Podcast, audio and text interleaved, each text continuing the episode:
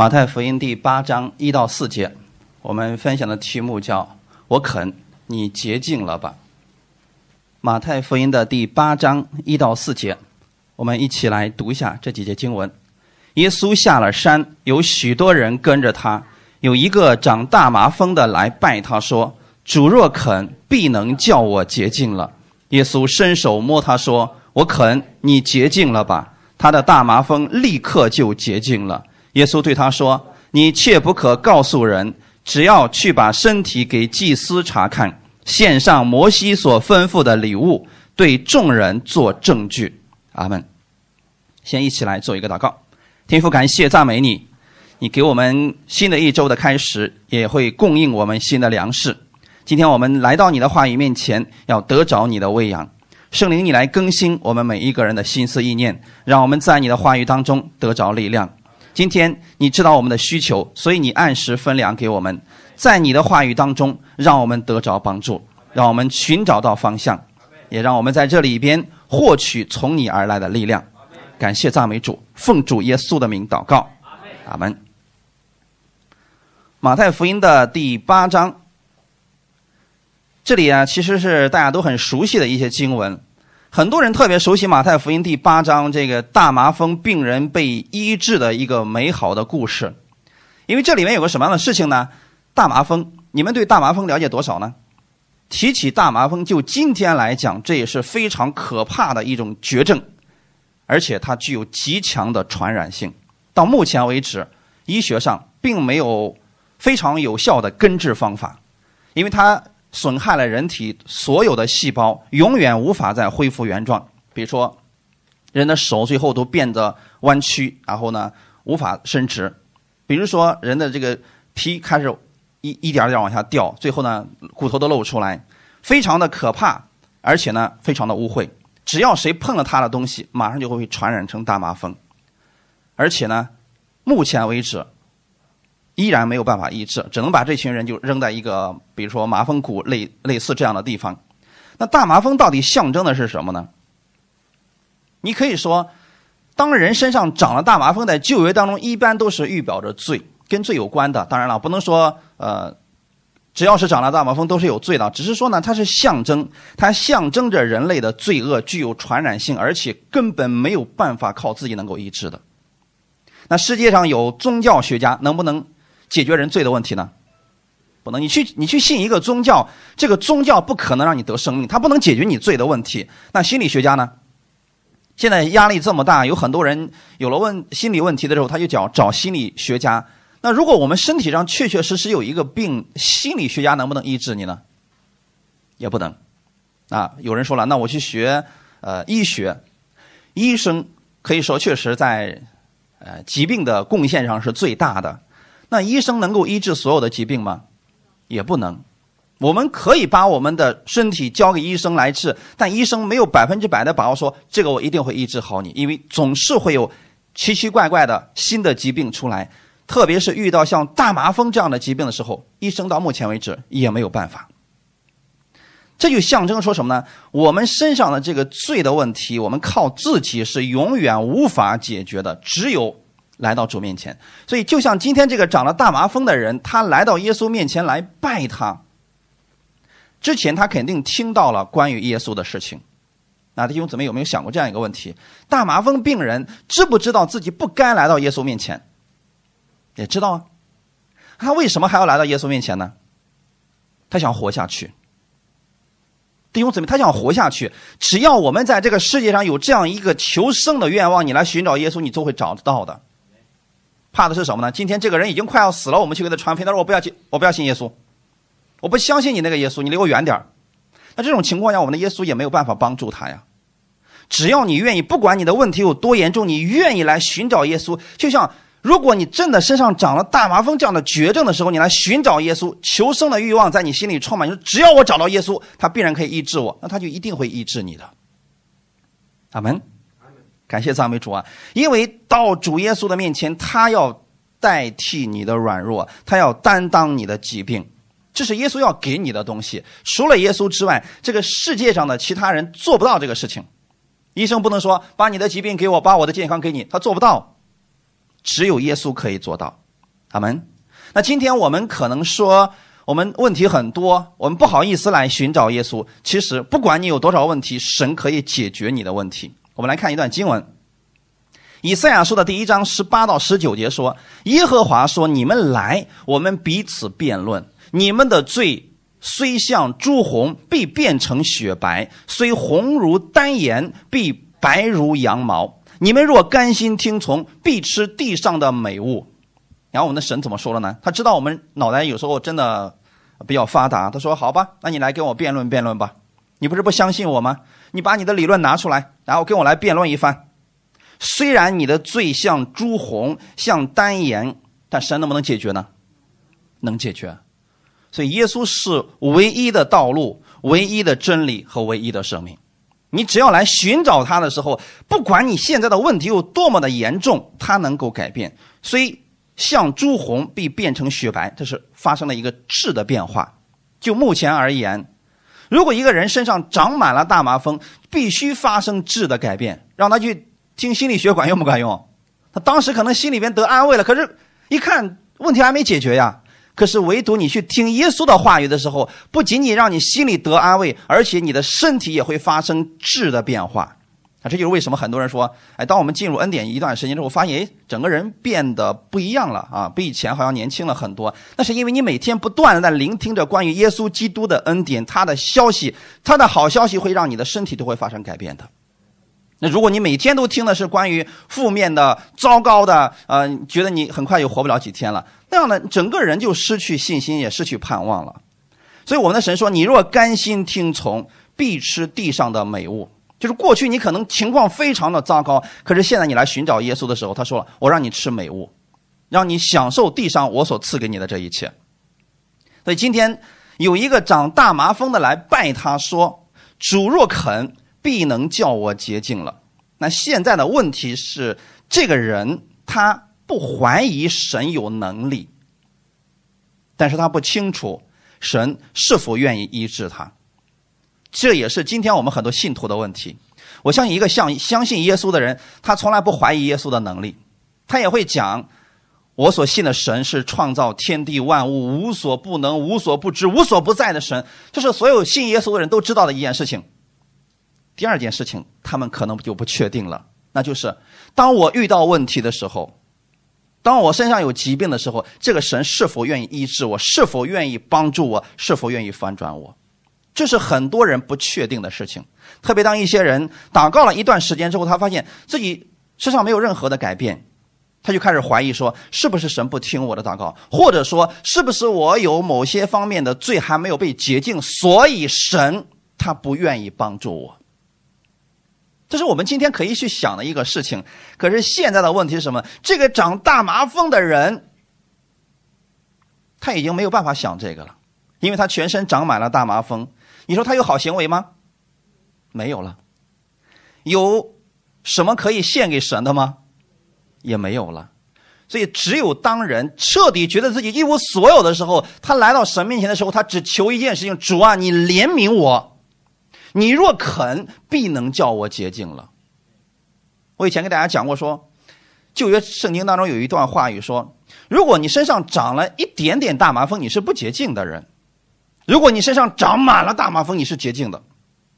那为什么会这样呢？难道神必须要等到我们长满了大麻风才肯医治我们吗？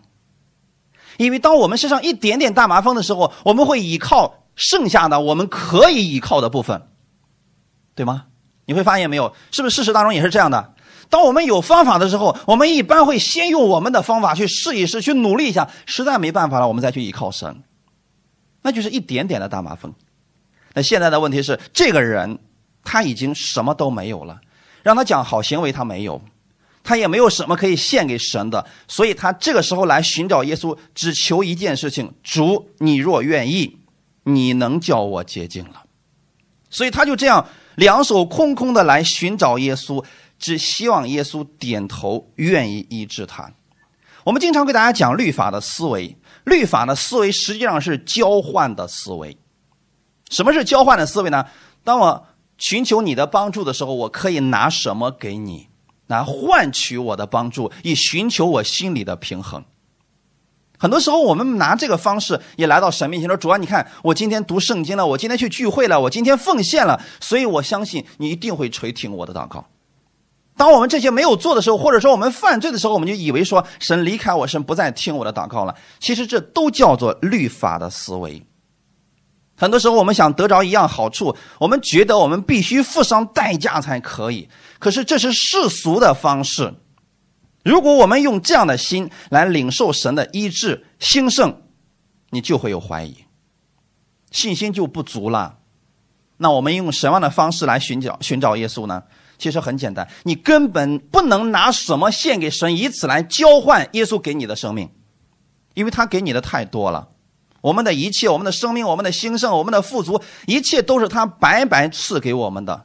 什么叫白白所赐呢？就是不需要你付上代价，你是他的一个领受者。阿门。这个就叫做恩典。现在这个人来寻找耶稣的时候，实际上他是以恩典的心来寻求了，因为他什么都没有了。所以你们也发现，周围有很多人的见证，实际上是因为他真的努力完了，他的一切都。没有了，这个时候他来寻找耶稣，他反而得着了。圣经当中有一个妇人，患了十二年的血漏，圣经上说，他去寻找了无数的医生，在很多医生手下都被诊治过了，可问题是，并不单没好，而且是越来越糟糕，钱也花的用尽了。这个时候他来寻找耶稣的时候，他有没有付钱？他心里怎么想的？我只要摸他的衣裳穗子，我就必得医治。那弟兄姊妹，如果他一开始就是这样一个心的话，他不用在医生手下受那么多的苦了。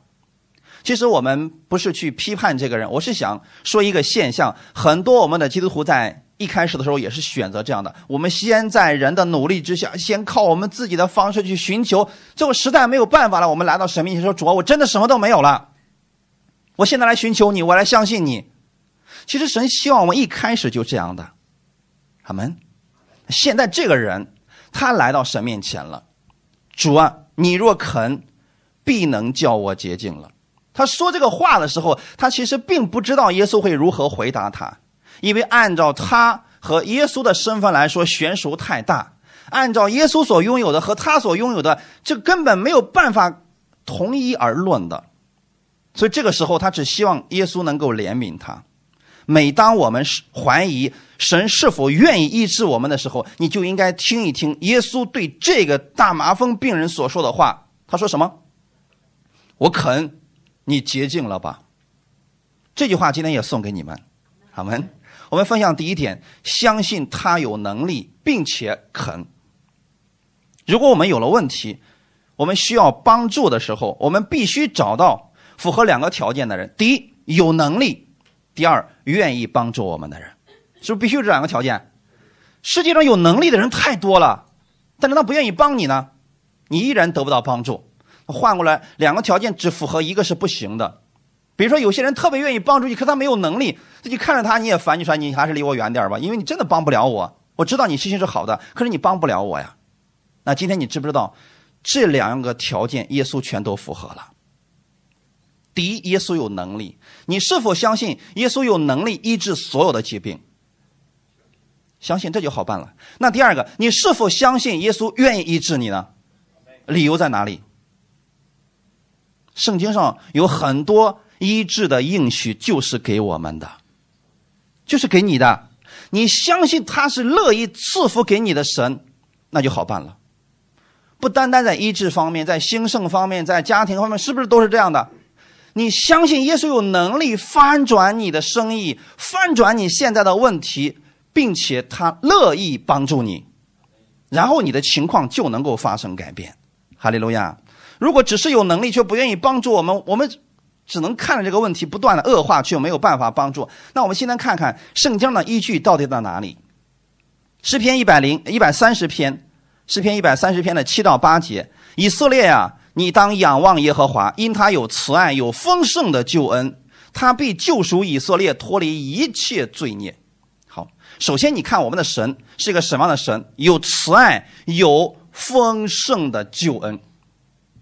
一提到救恩，我们很多时候我们可能想到的只是哦，呃，把我们从死亡之地救到生命之地，比如说把我们从呃原来在地狱里边的生活的一个人，然后现在要救到天国了，就类似这样的一些。其实这只是救恩当中的一点点。我们过去在罪恶当中，现在神把我们放到他的意中，这是拯救，但不是拯救的全部。这里所提到的救恩到底指的是什么呢？不单他能救你的生命，他还能在生活当中的每一件事情上拯救你。哈利路亚！我们今天好多人缺乏的是这个部分，就是我们是否相信在每一件事情上，耶稣愿意拯救我们，并且他是有能力，他还愿意的。你如果如此相信，你就愿意去依靠这位神了。我们人生当中需要有朋友，我们需要有能力的朋友来帮助我们解决一些难题。可是实际上，耶稣是最好的朋友。哈利路亚！他是有慈爱、有丰盛的救恩，他必救赎以色列脱离一切的罪孽，这是其他世人所做不到的。我们再看一段诗篇，八十六篇的七到十节：我在患难之日要求告你，因为你必应允我。主啊，诸神之中没有可比你的，你的作为也无可比。主啊，你所造的万民都要来敬拜你，他们也要荣耀你的名，因你为大。且行奇妙的事，唯独你是神。你看诗人在写这个诗篇的时候，让我们看到说，在患难之日，我们要去求告我们的神。原因是什么？因为他必然会应允我们。希望你们把这句经文记在你们的心里边，从此以后不要再怀疑说主你是否愿意医治我。答案是肯定的，他乐意医治你。因为他必然会应允你，你在患难之日求告他，他一定会应允你的。我相信我们周围已经有无数这样的见证已经出来了，医治的见证、翻转的见证等等，太多的见证已经出来了。你看到这些人在患难之日去求告神，神没有丢下他们一个人。阿门。第八节到底实际是在告诉我们，我我们所信的这位神到底是一位什么样的神？诸神之中没有可比你的，你的作为也无可比。我们的神唯有他给你的恩典是免费的，感谢赞美主。那你也相信说旧约以色列百姓所信的那位主，跟今天我们所信的是不是同一位？他能救赎以色列百姓，能不能救赎你？你看过去的以色列百姓在埃及给别人做苦工四百年，其实，在那个条件之下，没有人可以把他们救出来，因为当时埃及王是世界上最强大的王。没有人可以从他手里把这些奴隶夺走的，可是我们的神出手了，让摩西通过一根杖就把以色列百姓给带出来了。对神来说是不是特别简单？那今天你也应该相信，这位施行神迹、有大能力的神一定可以解决你的问题。你去依靠人，他可能解决你的部分问题，有些问题还是解决不了的。比如说，当摩西遇到前面红海的时候，他怎么办？你靠人的努力，你怎么能够渡过这个红海呢？可是我们的神怎么说的呢？你手里拿的那根杖已经有这个能力了。阿门。我过去给大家分享过，说摩西手里的那根杖其实是神给他的权柄。那今天这根杖是不是也在你手里边？当你遇到问题的时候，你要怎么办？你首先相信神有能力。那这个能力现在在哪里呢？就在你的手里边。哈利路亚。就在你的手里边。上周的时候，有个阿姨她突然腰疼，然后去查的话是腰椎间盘突出啊，疼的那个非常的难过。哎，你们中间有人类似的经历应该知道啊，那个能够非常疼痛啊、流汗的那种啊。然后我当时他就说：“任鸟，你能不能过来？”当时我还真就过不去。我说：“这样，我我们可以一起先祷告。”然后他用的其实就是我们的方法。伸出手放在自己的腰上，奉主耶稣的名，命令这个腰疼现在退去。这个话你们是不是都会说？都会说呀。可是如果我们只是照葫芦画瓢啊，因为他这么说，所以我也这么说，不管用的。你得相信两点：第一，神有能力，并且他把这个能力已经给你了；其次，他愿意医治你。你只要知道这两点，然后伸出你的手去祷告的时候，这个神迹就会发生。当时呢？不到五分钟的时间，他说好了，很奇妙吗？对我们来说难吗？一点都不难，因为施行神迹的不是你，是他。哈利路亚！他有能力，就像今天这个大麻风病人来找耶稣一样。主，你若肯，必能叫我洁净了。你需要努力什么？什么都不需要努力，你就把你自己完全交给耶稣就行了。然后耶稣说：“我肯，你洁净了吧？”这个对话我们会吗？可问题是，当问题出现的时候，你敢这样去对话吗？咱不说别的，呃，抛开有没有结果不说，有多少人敢这样去说的？现在这里有一个，比如说这样这里有一个癌症患者，你能不能在他面前说：“奉主耶稣的名，这癌症现在离开你。”遍眼望去，有多少基督徒现在敢说这个话的？咱不说有没有果效啊，有多少人敢这么说的？好些人就说了：“那医治的事那是神的旨意啊，那神要医治了，这个人才能好。神不医治，我哪敢这么说话呀？”好，圣经上怎么说的？你在患难之日求告他，他必应允你，是不是圣圣经上的经文？那我们把它改了，改成什么呢？我在患难之日求告你的时候啊，那得看你的心情了。是这样的吗？没有，因为我们把很多圣经都给改掉了，所以我们没有信心，我们甚至怀疑神他不爱我们了。神的爱从来都没有改变过，他一直有能力，阿门。同时，他一直是肯的，他一直乐意来医治我们，一一直乐意来复兴我们，来帮助我们。否则，神早把我们丢弃了，因为我们毫无价值。可是，正是我们没有价值的情况之下，神说：“我就乐意帮助你，只要你愿意回转。”这个时候好像我们很有个性似的。他是昔在、今在、永不改变的那一位神，阿门。希伯来书的第十一章六到八节，六到七节。希伯来书十一章六到七节说：“人非有信，就不能得神的喜悦，因为到神面前来的人，必须信有神，且信他赏赐那寻求他的人。”挪亚因着信，既蒙神指示他未见的事，动了敬畏的心，预备了一只方舟，使他全家得救，因此就定了那世代的罪，自己也承受了从那从信而来的义。好，这两节经文大家看一下：人非有信就不能得神的喜悦。这句话的意思是什么呢？我们讲信心，对吗？有很多人把信心讲的多了，我们就开始怀疑：那我到底有没有信心呢？那你的信心从哪里来的？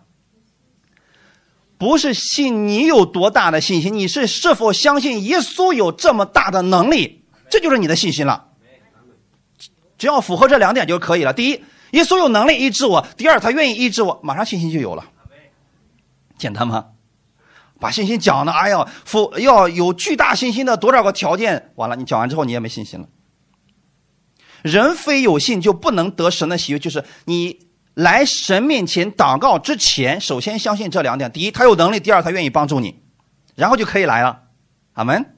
你们给别人做医治祷告的时候，给别人做做其他的祝福祷告的时候，只要符合这两点就可以：第一，他相信你的神；第二，他愿意让你祷告，你就可以祷告了。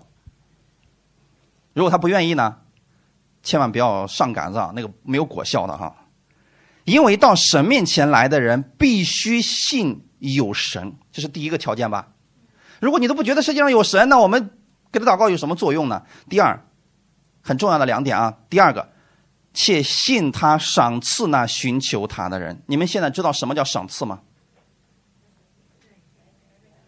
不需要你付代价的，白白赐给你的。所以每一个来寻求耶稣的人，其实都应该拥有这样的心，就是他相信。耶稣必然赏赐那寻求他的人。那今天这个大麻风病人是不是符合这个条件了？他只相信一件事：主，你若肯，必能叫我洁净了。好，耶稣说：“要符合条件了，来吧，你寻找我，我就让你看见。”第七节给我们举了一个见证，挪亚的见证。挪亚因着信，既蒙神指示他未见的事，动了敬畏的心，预备了一只方舟，使他全家得救。啊，这个故事你们应该读过吧，《创世纪》里边的。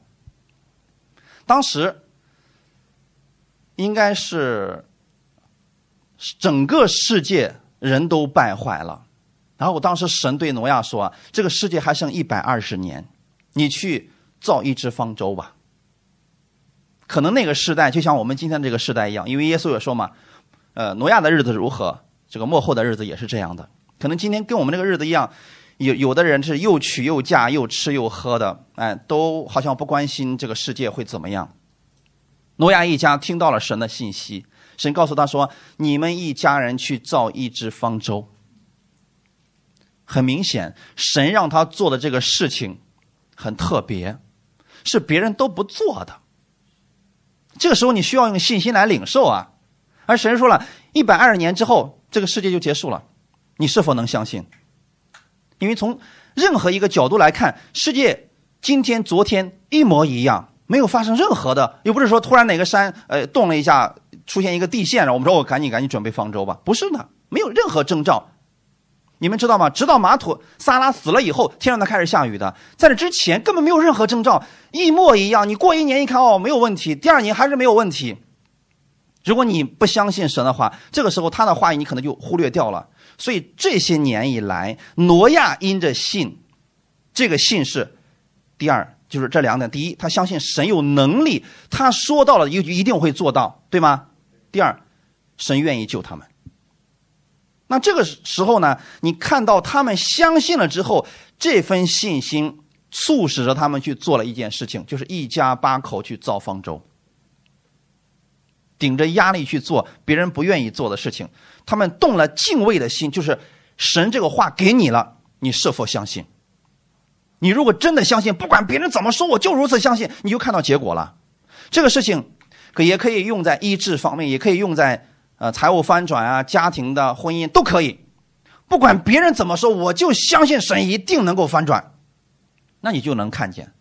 怕的是我们特别容易受周围环境和人的影响。那你们想，一百二十年，挪亚一家要造那么大一只方舟，难道没有人知道吗？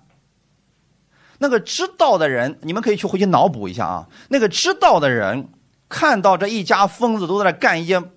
非常愚蠢的事儿，怎么办？你们会不会去鼓励他？嗯，好好造方舟啊！其实这个话说出来，是不是觉得是讽刺他了？你看那群基督徒信的啊，大热天的跑那干啥去了？人家都说好好信你的主啊，阿门。我以前学车的时候啊，我们那个教练就这样说，阿门。我什么也不说，很明显，那不是真心的阿门。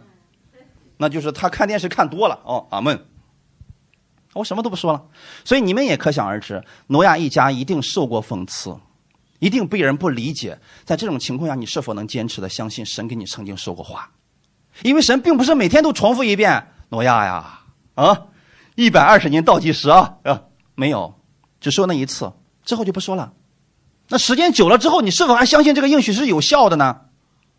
现在这个圣经的话语就放在这个地方，你看到它以后，神不再跟你说每天重复一遍，相信我，你必得医治；相信我，你必得医治。没有了。现在只有个传道人每一周在这跟你给你讲，你是否能相信这个话语呢？如果你说我信，我不管别人怎么信，我就如此信，因为它是符合神的话，也是神应许给我的，那我就如此信。神说：“我让你看见，必须信有人，且信他赏赐那寻求他的人。”持守这个信心，那就可以了。医生的报告是那么写的，是那个是事实。可我相信另外一个事实，我去寻求我的主，他必然会医治我。记得以前给大家讲过，说有一个人他呃得了一个癌症，然后呢，当时说是一个星期以后再去复查呢。他回到家之后，在那个病历单上写了一句：“耶稣没有癌症，所以我也没有。”一个星期之后再去复查的时候，发现没有癌症了，是不是很奇妙？那前段时间我们在这里那个。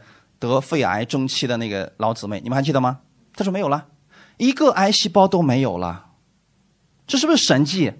因为他持守一件事情，我就这么相信。别人怎么说，那就那是你们的事情。我只相信一件事：神已经医治我了。哈利路亚！所以挪亚他们动着敬畏的心，预备了一只方舟，使他全家都得救了。你是不是能够在这个时代当中，在人言各式各样言论当中，能够持守住这个信心？现在的基督教里边是不是宗派也特别的多？你说，哎呀，你讲的是异端，你讲的是不符合圣经的，你们只讲呃这个祝福，不讲什么？在这么多的类别混杂的教导当中，你是否能持守神的话语？人总是有很多道理在这里，你是否能持守住现在这个符合圣经的真理？持守住了，一定会有果效的。除非是我们在神的话语上加上别的东西了，它失去果效了。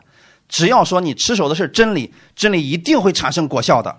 这是我所信的。所以挪亚那一家，他们预备了方舟之后，因此就定了那世代的罪。这句话的意思是什么呢？其他人根本不相信挪亚一家人所做的事情，也不相信他的神。可是事实是，等那个日期到了，挪亚一家都得救了。阿门。今天，假如你身上有疾病的话，你每天对自己宣告：奉主耶稣的名，我的身体是健康的。不管周围人怎么说，不管这个报告怎么说，你就如此来相信，那么你就是健康的。你一定会看到你所信的结果。就怕的是今天宣告了，明天说，到底行不行啊？没有行不行，只有行。在神只有是，没有是不是？可能不可能？耶稣从来不说这样的话，因为他是神，他对他所说的话语是负责的。应许其实就是许可，这点你们相信吗？我既然给你应许，那我就是许可你的，你去领受这个许可就够了。阿门。耶稣说：“信我的人必永远不死。”你相信这个话吗？那你相信你就得着了。因他受的鞭伤。你就得了医治，相信这个话吗？那你就能得着了。不要加上问号，或者说可能不一定，这是魔鬼的话。我们经常会大家用当时蛇诱惑夏娃的那句话语说：“你吃的日子不一定死。”这是不是模棱两可的话？哎，不算骗他，你可能死，也可能不死。那今天在医治兴盛，在神垂听你祷告的事情上，到底是可能还是一定呢？嗯，必须信有神，且信他赏赐那寻求他的人。这里边没有可能，全是是，全是阿门的。哈利路亚！既然圣经这么清楚的说神愿意医治你，为什么我们的健康状态仍然有问题呢？我想这可能是很多人一直都在纠结的事情。说神既然这么有能力，那为什么我们好的基督徒还是有疾病呢？还是有问题呢？为什么这些症状依然还在我们的身上呢？我相信，就通过今天的这个经文，你会发现答案。在马太福音第八章第四节，耶稣对他说：“你切不可告诉人，只要去把身体给祭司查看，献上摩西所吩咐的礼物，对众人做证据。”我们很多人可能只是读到了前三节，第四节很多人忽略掉了。耶稣这个话语没有废话，你们信吗？有时候他对人说：“好了，你平平安安的去吧。”但是对这个大麻风病人说的是：你切不可告诉人，把身体给祭司查看。既然神这么说了，就一定有他的道理在里边。这是当时对于大麻风病人的一个律法。耶稣来不是废掉律法，而是教导人怎么样正确的认识律法。阿门。我们看一段经文，《利未记》的十四章一到六节。我们先看前六节：摩西小玉耶和华小玉摩西说：“长大麻风得洁净的日子，其例乃是这样：要带他去见祭司，祭司要出到营外查看。若见他的大麻风痊愈了，就要吩咐人为那求洁净的拿两只洁净的火鸟和香柏木、朱红色线，并牛膝草来。祭司要吩咐用瓦器盛火水，把一只鸟宰在上面。至于那只火鸟，祭司要把它和香柏木、朱红色线。”并牛膝草一一同蘸于载在活水的鸟血中。第七节到第九节，用以在那大麻风在那长大麻风求洁净的人身上撒七次，就定他为洁净。又把火鸟放在田野里，求洁净的人当洗衣服，剃去毛发，用水洗澡就洁净了，然后可以进营。只是要在自己的帐篷外居住七天，第七天再把头上所有的头发与胡须、眉毛，并全身的毛都剃了，又要洗衣服，用水洗身，就洁净了。麻烦不？读起来都挺麻烦，是不是？大麻风这个人得洁净的日子，首先要带他去见谁？祭司。那你们知道，今天你得医治了，首先你要见的是谁？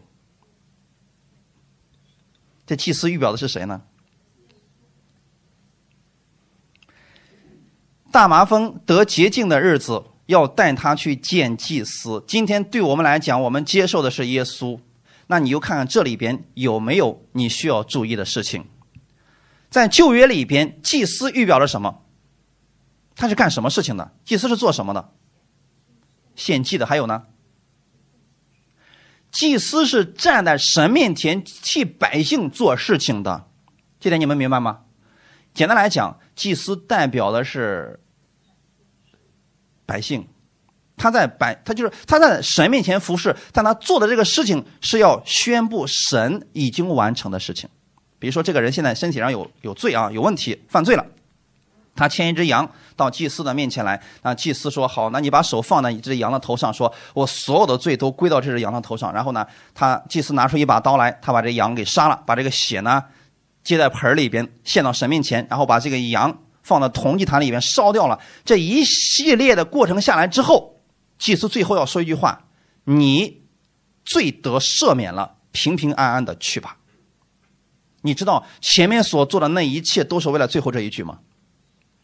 而那些那个人，当他看到这一切流程的时候，他确实的知道自己已经得赦免了。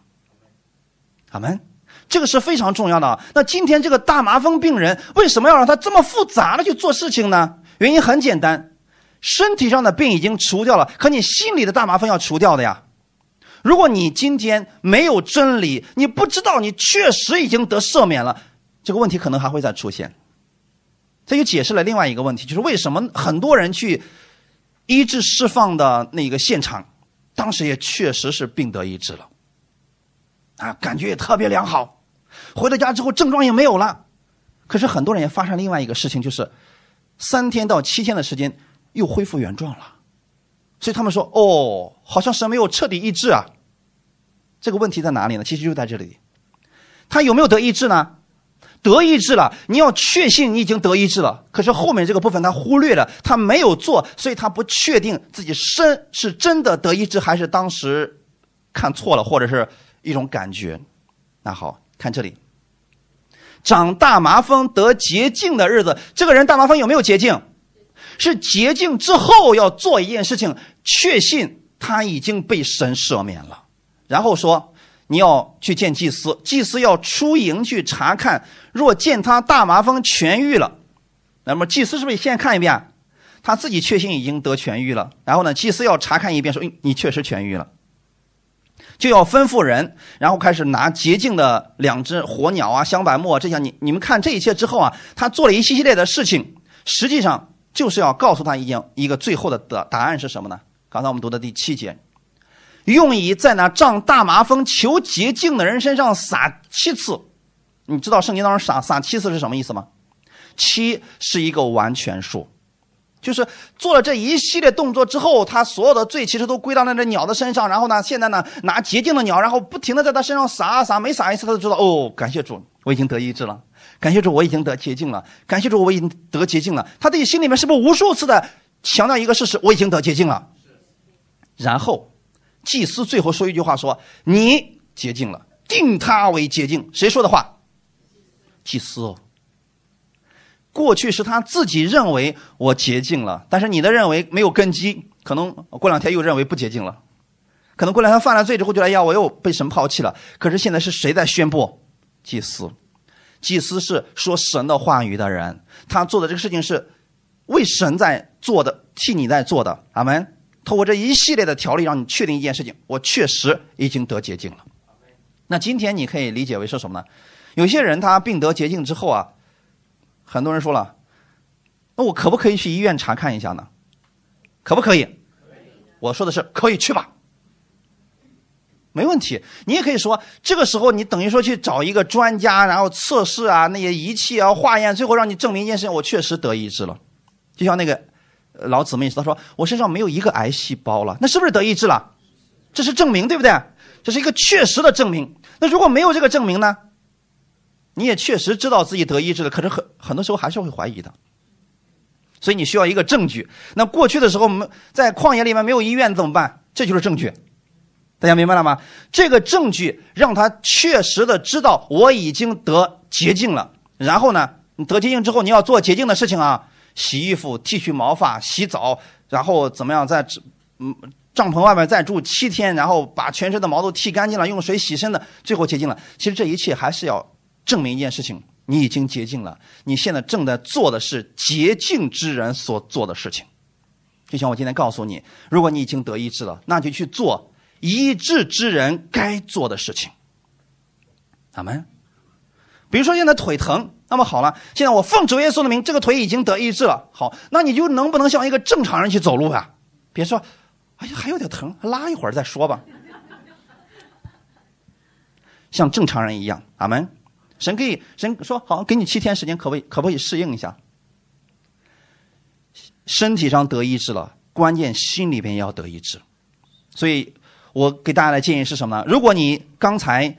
听了这番话语之后，比如说你身体上也得医治了，我要鼓励你一定要听到的，让真理进入你的心里边，让你确信自己已经完全得医治了，这个时候就不会再复发了。阿门。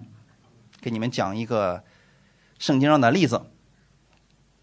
希伯来书的第九章十三到十四节：若山羊和公牛的血，并母牛犊的灰洒在不洁的人身上，尚且叫人成圣，身体洁净，何况基督借着永远的灵，将自己无瑕无疵献给神，他的血岂不更能洗净你们的心，除去你们的死刑，使你们侍奉那永生神吗？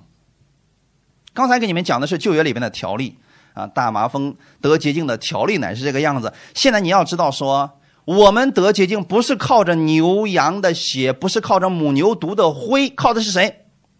耶稣基督的血，对吗？那过去在旧约的时候，山羊和公牛的血，并母牛犊的灰，那母牛犊的红母牛啊，非常昂贵的红母牛，这个人现在身体上沾染污秽了，红母牛的灰洒在他身上，这个人就洁净了。现在我们用的不是这些动物的血，也不是动物的灰，用的是耶稣的血，啊，所以后面说了，这个母牛犊的灰撒在不洁的人身上，叫人成圣，身体洁净，更何况基督，基督还有什么圣灵？基督借着圣灵将自己无瑕无疵的献给神，他的血岂不更能洁净你们的心吗？所以我不希望大家来只是为了得医治而来，得了医治之后，要让你的心里面要洁净了。大麻风洁净对耶稣来说太简单了，可是人的心什么时候能够去掉这个大麻、去掉罪的这个想法，这才是能够保证你永久不得大麻风的方法。哈利路亚！今天你们今天有问题了，我们可以为你祷告，这个问题可以暂时解决。但是我希望大家不断来听到，让你永久性的遇到问题，透过耶稣来解决，这就好办了。神希望我们做这样的事情，所以他说：“他借着他的血，岂不更能洗净你的心吗？”原文当中做良心，你知道良心这个东西是靠不住的吗？当亚当和夏娃吃了分别善恶树上的果子之后，良心就开始起作用了。以前的时候不需要分辨恶，只需要知道什么是善就够了。可现在吃了善恶树上的果子之后呢，开始分辨善恶。良心发挥过用了，发发挥作用了啊！可是这个良心的评判标准从此以后不再是神，而是我们自己了。所以这个时候呢，一个人一个良心，一个人一个评判标准，才会出现相互攻击的事情。你认为你得意着，别人说我怎么没看到呢？你说谁给你祷告的？啊，任教，他是谁啊？他能跟神一样了吗？他能代替神吗？哇，你看，你想也对啊，他的良心替你做了一个标准。结果你的良心就不起作用了。很多时候我们受外界的干扰，我们觉得人家说的也有道理呀，是不是啊？你这个时候你知道吗？各样混乱的信息之下，你失去了那个洁净的心，结果导致混乱的言语之下，你可能觉得说哦，那可能神也没有医治我吧。今天我让大家来，其实是身体得洁净了，心灵也要不断的透过神的话语来洁净。阿门。我们去掉这个世俗上的那些错误的教训、错误的言论，我们就相信神的话语是纯净的，他的血能够洗净我们的良心。阿门。让我们的标准都回到圣经上面来，神怎么说我就怎么信，神怎么定义我，我才这么定义我。啊，世人可能一会儿给你安一个帽子，一会儿给你贴个标签我们不相信那些，我们只相信什么？神就是爱我的，那我所所做的必然是兴盛的。阿门。可是今天你知道吗？我们听到最多的是人们宣讲我们的罪、我们的疾病、我们贫穷和死亡。我过去在律法下十年，我去教会听到最多的消息，并不是耶稣多么的爱我，耶稣的意义在我身上。我听到最多的是我有多么败坏。十年来，我不断的觉得我自己越来越败坏，罪孽越来越重。这就是为什么我发现，起初刚信主的时候信心特别大，对神也觉得很近啊。信主一段时间之后，发现神离我特别远。十年之后，我觉得神在天上，我在地上。这不是一个人的问题，是好些基督徒今天依然还是这个样子的。神从来没有改变过，只是我们的心被污染了。这个时候，你要洁净你们的心，用圣灵、用神的话语来洁净你们的心。阿门。让你听到的不再是关于罪、死、疾病和贫穷，而是耶稣全部代替了这一切。如果人们总是听到别人告诉我们是不洁净的、是不配得的、是贫穷的、是软弱的，呃，生老病死都是很自然的。那如果你听到这样的信息，你肯定会遇到这样的事情。比如说，我过去跟大家开玩笑，我说，有些姊妹说：“哎呀，我一到这个年龄，那就是更年期综合症啊。”谁告诉你的？到那个年龄就一定会有这些综合症呢？啊，你说专家呀，我查过百度了呀，呃，我看了好些人都这样的。那我告诉你，你是谁的儿子？神如果说过，嗯，到五十岁就有综合症，什么什么综合症？你说哦，我到这个时候了，我该得这个病了。神有没有说过这个话语？那为什么你要相信世人的话而不相信神的话呢？比如说有些时候呢，哎呀，我一到七八十岁，那肯定的，将来是牙齿全掉光，然后呢耳朵听不见。OK，世人是这个样子的，可你是这样的吗？你是谁的儿子？神的儿子。所以要用神的话语洁净你们的心。哈利路亚。那摩西一百二十岁的时候，也没有说他牙齿全掉光了，耳朵听不见，没有，也没有说他老眼昏花呀。你相信你是神的儿子，用神的话语洁净你的心，然后每天为自己祝福祷告，奉主耶稣的名，我就是在基督里面是健康的。好，李龙亚，我就是刚强的。那有些人总是去教导相反的信息，有些人说了，你知道吗？你这个疾病啊，那是神赐给你的，为的是要熬炼你，要把你炼净。啊，弟兄姊妹，我我以前给大家开过玩笑，我说，我们拿一块儿啊矿石，这个矿石里面有金子的成分，我们把它炼出来，用大火烧，把这个金子最后炼出来，把杂质去掉，是不是这样才有资格去炼？随便找个石头有必要去炼它吗？为什么没有必要？它没有金子，你炼它干啥呀？那我问你们，把你们的肉体去炼，能炼出金子吗？那为什么要去炼它呢？神根本就不是这样来做事情的。阿门。圣经上说，我们过去只不过是个卑微的瓦器。可是这个瓦器怎么样才能变得尊贵呢？不是把你使劲练练了，最后你练的一无所有了，那你还是一无所有，你你根本就没有那个成分。神做的方式是什么？把他的宝贝放在你的瓦器里边，你就具有巨大的价值了。这就是神的方式。可为什么我们总是说，我明明就是个瓦器，我一无所能，我什么都做不了，所以神要熬炼我，熬炼我，把我最后熬成金子？怎么可能呢？明明是块瓦，怎么会熬成金子呢？除非里面放了金子。所以你知道吗？在你接受耶稣的那一刻，神把圣灵放在你里边，是不是金子？所以你就拥有了那个能力啦。哈利路亚！圣灵现在是不是住在你们心里边？他是不是掌管万物、无所不能的那位神？所以你可以行万事，你可以行善事，你可以脱离这个世上的那些律，脱离那个什么综合症，你是有能力的。因为有那个宝贝放在里边了，你要用这个话语去炼净你的心，而不是 不是把你使劲熬炼，用疾病熬炼你，疾病能把你熬出什么来？那不是熬到最后全都全部被割掉了吗？分享第二点，你需要听到肯定的答案。刚才我们读到马太福音第八章第三节，耶稣伸手摸他说：“我肯你洁净了吧。”他的大麻风立刻就洁净了。今天你也知道吗？神也在等候一个君尊的祭司站起来，对他的百姓做这样的宣告。你们知道那个人是谁吗？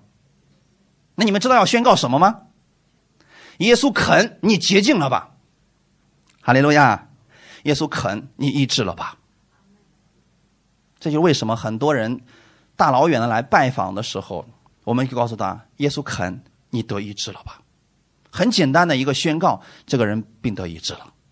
原因就在这儿，我们只是替神做了一件我们该做的事情，宣告他得洁净了。再说了，这个人得洁净也不是祭司的活呀，也不是祭司给他医治的呀。你你刚才读的那个旧约里面条例是，这个大麻风病人发现自己洁净了之后，才去找的祭司，对吗？然后祭司只不过宣告他已经得洁净了。那今天你知道吗？当你们伸手为别人祷告的时候，这个人来了，我们告诉他，因耶稣受的鞭伤，你已经得医治了。我们是宣告。他该有的结果。这个事情你们都会吗？那就好办了，以后要做正确的事情啊。那可能有人问说：“那我到哪儿去找这样的祭司呀？”今天谁是这样的祭司呢？啊，千万别说是我啊，我是，你也是，我和你都是这个祭司。我们比旧约里的祭司拥有更大的权柄来宣布好消息。我们传福音给别人，是不是要宣布好消息啊？什么样的好消息？瞎眼的得看见，瘸腿的行走，受压制的得自由。阿门。报告神的喜年，这是不是我们要宣布的事情？那么你就要用像祭司一样去宣告一下，好吗？那么前面刚才我们所说的，把那个什么火鸟撒在活水里边，把那个鸟宰在活水里边，然后把剩下的鸟在里边站一站，然后撒七次，这些事情耶稣有没有完成？完成了，耶稣的十字架上有流出宝血了呀。那所有旧约里边的条例全部都已经成就了。这个时候你是要奉主耶稣的名，OK？那一系列条例就已经完成了，简单吗？所以这时候你们要去宣告的时候要有确据啊，要不然的话你都不知道有没有成就，怎么去做呢？彼得前书第二章九到十节，我们一起来读一下。唯有你们是被节选的族类，是有君尊的祭司，是圣洁的国度，是属神的子民。要叫你们宣扬那招你们出黑暗入奇妙光明者的美德。你们从前算不得子民，现在却做了神的子民；从前未曾蒙连续，现在却蒙了连续。阿门。你们是不是君尊的祭司？那么就像旧约的祭司一样，去宣告这个人已经罪得赦免了。去宣告这个人已经被神医治了，去宣告这个人已经洁净了吧？我们做的事情是不是很简单？通过这些，你们知道说，我们平常告诉大家要操练宣告的祷告，不仅仅是照葫芦画瓢，你们这样跟我学没有用的。你们必须知道它依据在哪里，因为你们是祭司。阿门。旧约里边那些条例，耶稣在十字架上已经完成了，所以你宣布这个人该得的事实，如果他能信，他就得着了。祭司的话。是有权柄的，因为祭司口里所说的话跟神是一样的。阿门。我们看一段经文，《生命记》二十一章第五节：祭司立位的子孙要进前来，因为耶和华你的神节选了他们，侍奉他，奉耶和华的名祝福。所有赠送、殴打的事都要凭他们判断。有些人告诉我说了，圣经上哪有让我们去宣告的？这个是不是？啊，这是其中一个啊。太多的这样的经文可以支持我们了啊！奉耶和华的名祝福，这是不是宣告？那就业怎么宣告？你是正确的，回去吧。耶和华已经赦免你了，平平安安的回去吧。这是祭司经常做的事情，因为前面他已经献祭了，所以这个人可以平安的离开了。那今天你知道，耶稣已经把自己献为祭物，赎罪祭、赎愆祭、平安祭、素祭，耶稣全都献上了。所以这个人当他来说，你可以为我祷告吗？我说可以。奉主耶稣的名，你得洁净了，你得医治了，平平安安的回去吧。你有这个能力，你有这个能力宣告神已经做成的事情，因为你有能够判断他们事情结论的权利。阿门。嗯，感谢赞美主。你要相信神已经洁净了你，所以你也可以对自己说：“我是洁净的。”哈利路亚。那现在把你们的手放在你们的心上，跟我一起来宣告。我宣告，在基督里我是圣洁的。我在基督里是公义的。我在基督里是健康的。我在基督里是完全的。因着耶稣的血，我有充足的供应。阿门。你现在说的话就是祭祀的话语。你不但要对自己这样宣告。对愿意让你祷告的人，也要如此来宣告。哈利路亚！每一个攻击你的器械都不被利用。最后看一段经文，然后我们结束。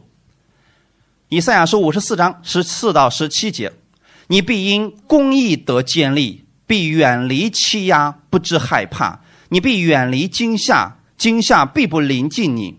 即或有人聚集，却不由于我；凡聚集攻击你的，必因你扑倒，吹嘘炭火，打造合用器械的铁匠是我所造；残害人、行毁灭的也是我所造。凡为攻击你造成的器械，必不利用；凡在审判时兴起用舌头攻击你的，你必定他为有罪。这是耶和华仆人的产业，是他们从我所得的义。这是耶和华说的。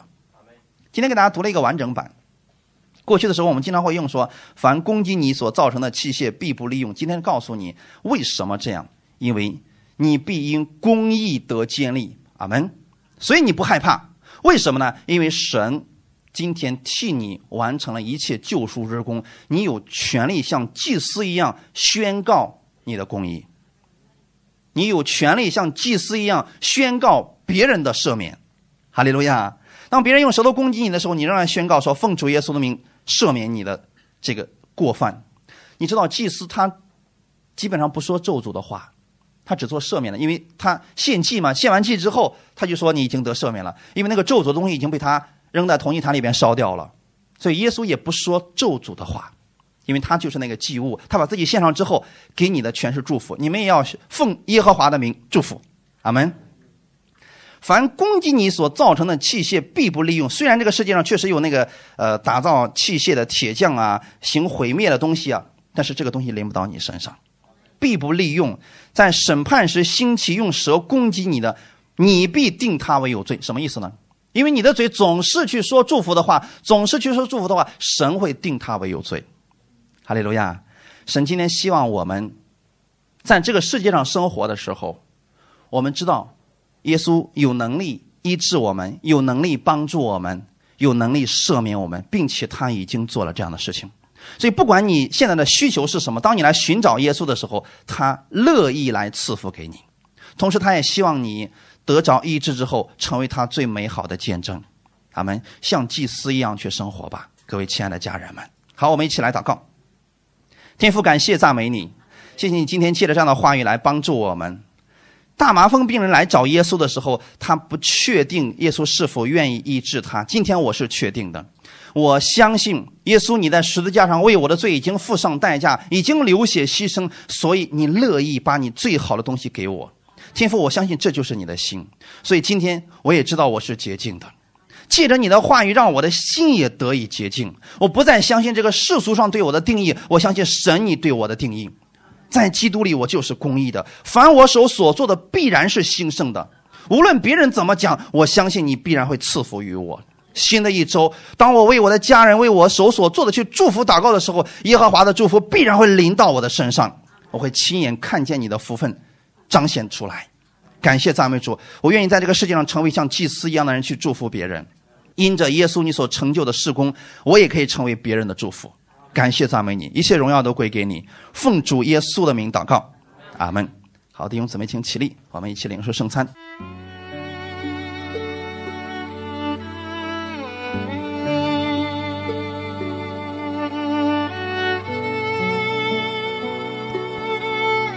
每个人在主面前，我们来献上祷告。此刻你来思想。耶稣把他的身体要赐给你，借着圣餐，让你得着完全的恢复，让耶稣的能力、恩典，此刻都充满在你身上吧。忘记世上对你的定义，此刻看看神，他是如何的爱你，让圣灵来充满你，触摸你的心。我全人献给你，一全心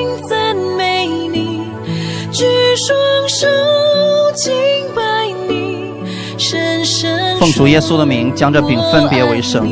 从此刻开始，这不再是普通的饼，乃是耶稣的身体为我而舍的。耶稣舍下他的身体，是要告诉我，他乐意医治我。所以此刻，我愿意领受耶稣的身体，让我的身体也发生改变，让耶稣属天的生命、属天的健康充满在我的身上。奉主耶稣的名。我相信，我领受他的这份恩惠。每一个人，当你们去祷告的时候，你们要相信，此刻，当耶稣的身体进入你的身体的时候，你的身体也会发生改变。就像耶稣触摸那个大麻风病人一样，那大麻风病人，大麻风立刻就消失了。今天你也有这个机会，你来触摸耶稣的身体，让你的疾病也立刻的消失吧。你需要此刻耶稣为你做什么呢？向他来祷告吧。我的心唯有你，我的灵渴慕你，全人献给你，一全心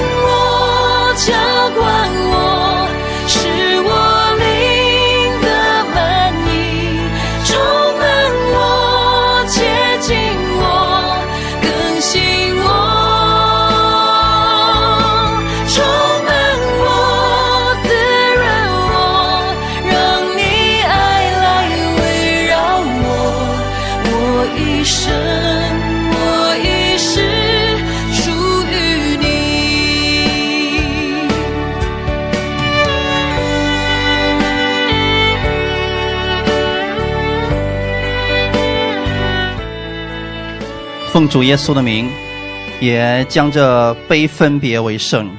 从此刻开始，这不再是普通的葡萄酒，乃是耶稣的宝血，为我而流的。耶稣流出宝血，跟我建立了一个永远的约，让我知道我在约中，我在神的爱中，我在他的意中永不动摇。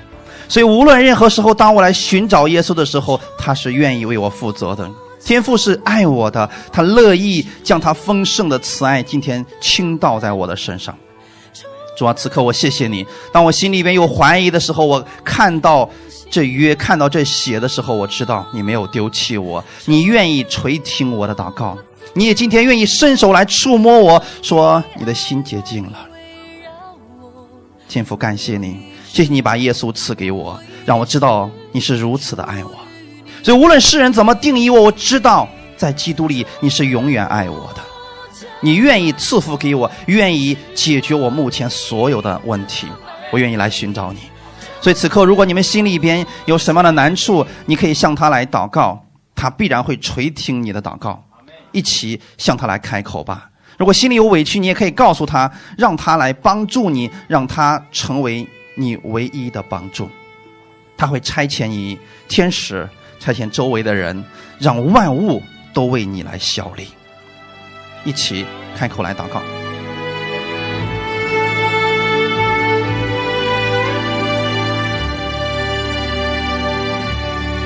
我的心唯有你，我的灵渴慕你，我全人献给你，一全心，双手敬拜你，深深说我爱你，我的神，我的主。我渴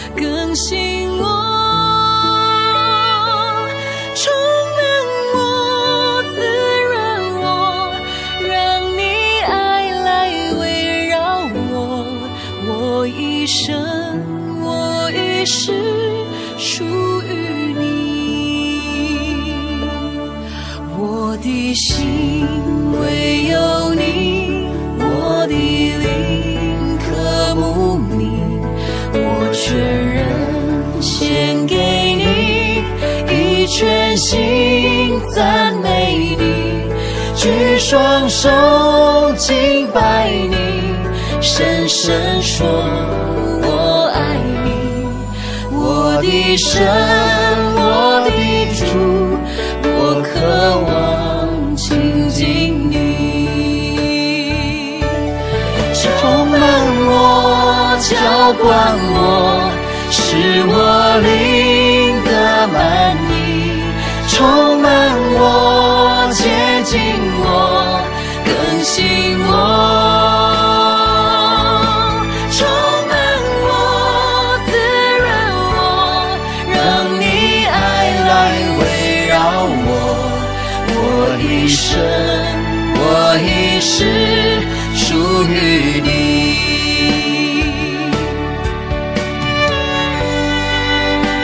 此刻让圣灵来充满你，浇灌你的心，使你的灵得满意，让你知道你是洁净的，让他的心，他的话语来更新你的心思意念，来滋润你，让他的爱充满在你身上，让你知道你在这个世界上，但你却不属于这个世界，你在这个世界上，你却可以享受属天的祝福。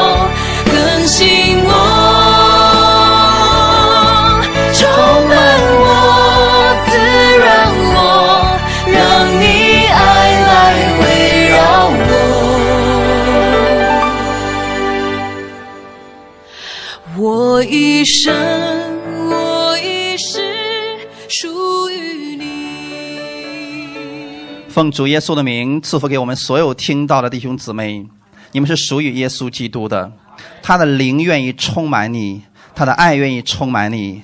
所以，不管世人如何定义，你要知道神他有能力帮助你，他也乐意来帮助你。新的一周的开始，无论你往哪里去，你要相信他与你同行，他与你同在，他必会帮助你。无论遇到什么问题，他必然不会丢弃你的。奉主耶稣的名，也祝福你和你的家人远离一切的疾病，祝福你们手中所做的所有的一切，让你们亲眼看见神的大能。